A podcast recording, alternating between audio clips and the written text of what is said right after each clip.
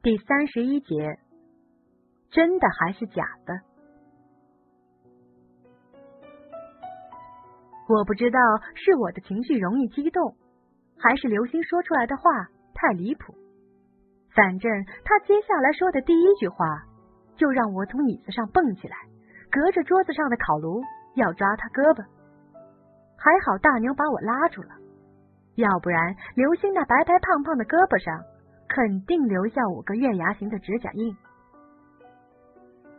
可我还是瞪着眼睛狂喘气，就因为刘星说的那句“王燕儿吧”，其实是我表妹。我他妈不是傻子，我智商一百三十四，我高考分数五百八，我毕业成绩是优，我他妈还是国内数得着的大报社的编辑。我一听刘星这话，就知道这里边有鬼。我怎么就让这帮人悠悠涮了我这么多年呢？我告诉自己，一定要冷静，一定要克制。我要跟宋乐天和大牛学习。我要把这到底什么猫腻弄清楚了，要不然我死都不瞑目。刘星可能似乎料到了我的这种反应，所以才坐在离我最远的地方。我盯着罗涛，心想，指不定他还憋着什么坏呢。这个世界，人心真他妈险恶。接下来。我知道了一些让我越听越冒火的事儿，直把牙咬得咯咯响。刘星是王艳他们家的远房亲戚，反正拐弯抹角算来算去，算是王艳的表哥。刘星大学毕业那么快就在文化圈子里混得有鼻子有眼，跟王艳他们家的关照息息相关，所以刘星很感激这家本来可以不必理他的远房亲戚。想报答，却没有机会。后来，王艳来找他了，让他帮忙。王艳说，他看上一个男生，可这男生是他朋友的男朋友。王艳说，是真喜欢这男生，喜欢三年多，现在快毕业了，实在憋不住了，哥，你得帮我这个忙。刘星让这漂亮妹妹一声哥，叫的心里直发酥。再说这世界不就是我算计你，你算计我吗？帮妹妹抢个男朋友怎么了？没准儿真顺应天意呢。刘星就答应了。他本来以为王艳是没人找了才找他的，可后来发现不是。王艳找他是因为他认识大牛，而他看上那男生。就是宋乐天，我当时心里一阵发冷啊！这小丫头心机真深呐！是王艳叫刘星请我们吃饭的，刘星故意上天外天，因为他之前去过一次，知道那没位置。王艳还知道我一定能带上他，因为我想撮合他跟大牛。后来的事情就顺理成章的发生了。王艳装作喝醉了，刘星拉住我不让我去照顾他，于是大牛和宋乐天去。王艳趁着大牛迷糊的功夫，把宋乐天拉进房间，大功告成。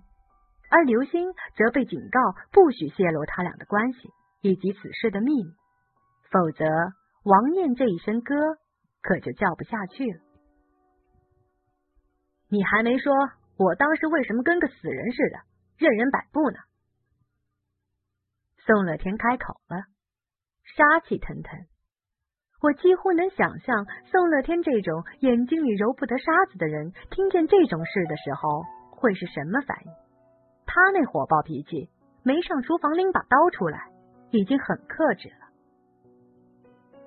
这回我们几个被他们涮的真够惨的。宋乐天当时得气疯了，比我现在还得生气。难得他现在能这么平和的坐在这里，看来成熟太多了。刘星摇了摇头，我没想到这事儿我真没想到。我当时不知道他给你那酒里搁安眠药了。我要知道，说什么也不能让他。我靠！天底下还有这么阴险的女人？安眠药？那不就是说那天晚上他其实跟宋乐天什么事儿也没，就是脱光了躺一块了？那不就是故意给我看的吗？我气得脸都绿了。恨自己没有啥内功，把手里的茶杯捏碎泄愤。金莹，你听明白了？我跟他什么事都没有，他是故意做给你看的。宋乐天转而望向我，目光在半秒钟之内换成了柔情似水。我让宋乐天这么一看，火气下去一半。瞅瞅，他对我就是有这么大的力量，我真没出息。刘星叹了口气：“妹子，我见着你之后，真是于心不忍呐。从头到尾，我都觉着你这小姑娘特好、特善良。那天以后，我一直觉着特对不起你，要不然我也不能那么帮着你。”今儿我也不能上东北来跟你解释了。我一合计，也对，就凭刘星、宋乐天和大牛，就算知道真相，又能怎么着？人家在北京那地位、那背景、那后台，人家凭什么认错？凭什么跟你俩上东北啊？你俩就拿着刀抡着拳头，怎么了？那是人家的地界，人家要是不乐意。还能容得着你俩撒野？还真就是他有良心，他觉得对不起我，要不然他根本没必要这么忍气吞声的跟我解释。说到底，还是个好人，他应该算好人吧？我想着刘星大冬天的和宋乐天、大牛一块满世界找我的事儿。想着他要上广州了，还托罗涛行健女看着我的事儿，我猛然想起罗涛来。他跟这事儿什么关系啊？听刘星这意思，没他什么事儿啊？难不成这往后的事儿里也有猫腻？罗涛，你怎么回事啊？罗涛抬眼看了我一下。你呀，做人就是太善良。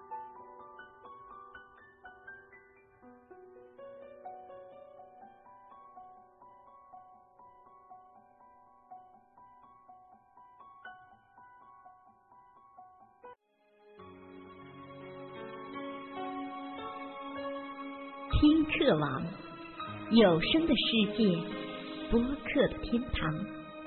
我的听课，你。做主！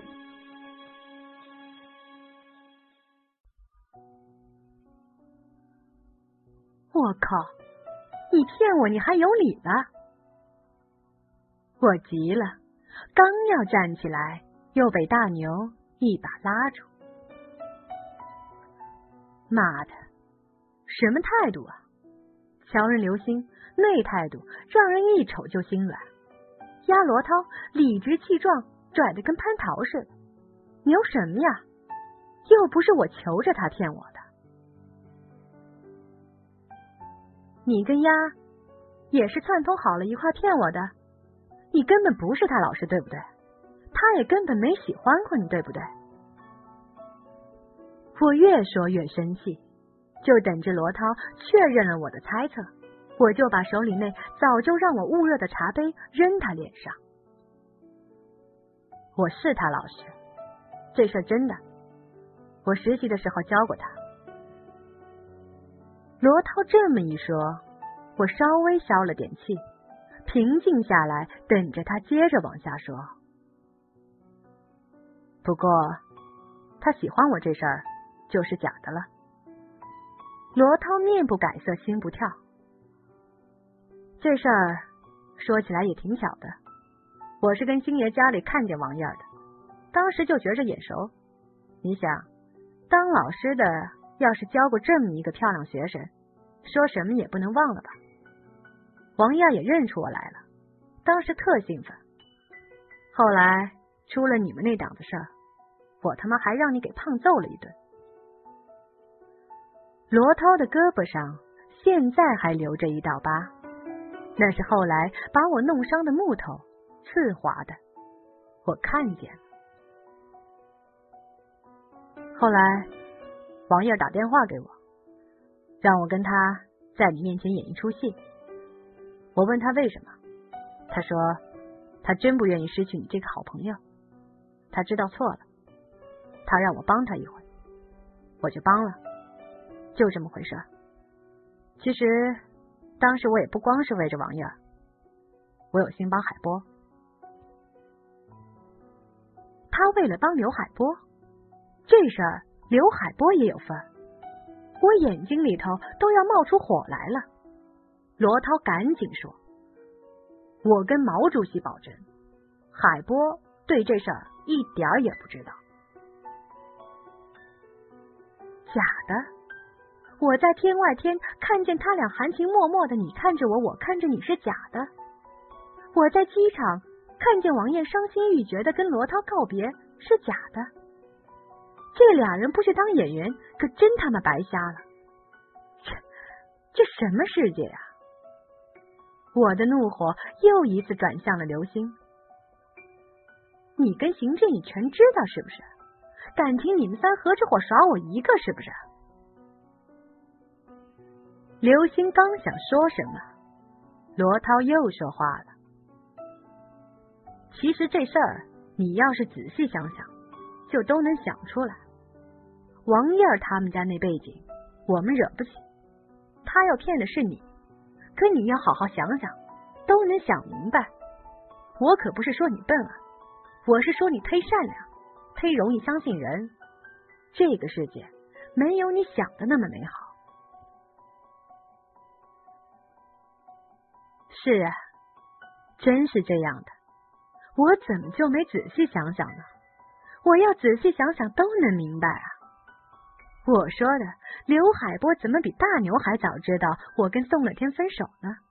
感情是罗涛屁颠屁颠的告诉他的。可巧合太多了，怎么就那么巧？罗涛和刘海波就是同学呢？怎么就那么巧？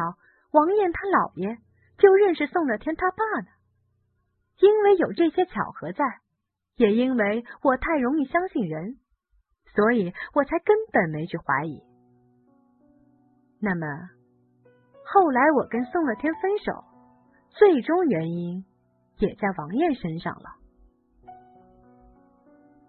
我像是抓住了救命稻草一般，看向宋乐天，你呢？你有话要跟我说吗？这是今天以来我第一次主动跟宋乐天说话。有，宋乐天淡淡的说：“等会儿我单独跟你谈。”如果我说我当时心里没乐开花，那我是瞎扯，我真乐坏了。我把刚才一切的愤怒、一切的委屈全扔到脑后去了。宋乐天，他没有背叛我，他从来都没有。我又可以和他在一起了，我受苦的日子总算可以有个头了。我这人一高兴就昏头，本来刚才想问王爷那什么淋巴癌是不是也算我呢？可一高兴给忘了。我忽然间胃口大好，叫了一桌子菜，嚷嚷着要请客。您说我是不是有病啊？刘星一看我不生气了，挺高兴，又开始乱说了。罗涛始终都是他来的时候那副样子，不冷不热的。饭桌上跟我说过一句：“你要这样下去。”往后还得吃亏。我知道罗涛这人一直这德行，他觉着王爷涮我这事儿正常。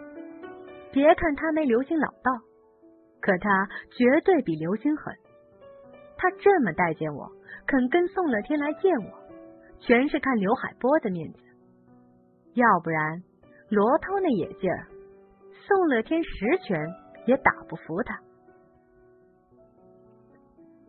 宋乐天始终都不知道刘海波喜欢我这事儿，我正琢磨待会儿怎么跟他解释。大牛说话了：“小姑娘，别把谁都当好人，自个儿始终都是最重要的。管他呢，这世界是没我想的那么美好。刚才罗涛说过。”以前刘海波也说过，可要是宋乐天能回到我身边，我管他世界美好不美好呢？看我啥事？我就傻了，就有病了，就单纯了，怎么着吧？我高兴，我乐意，谁能管得着我啊？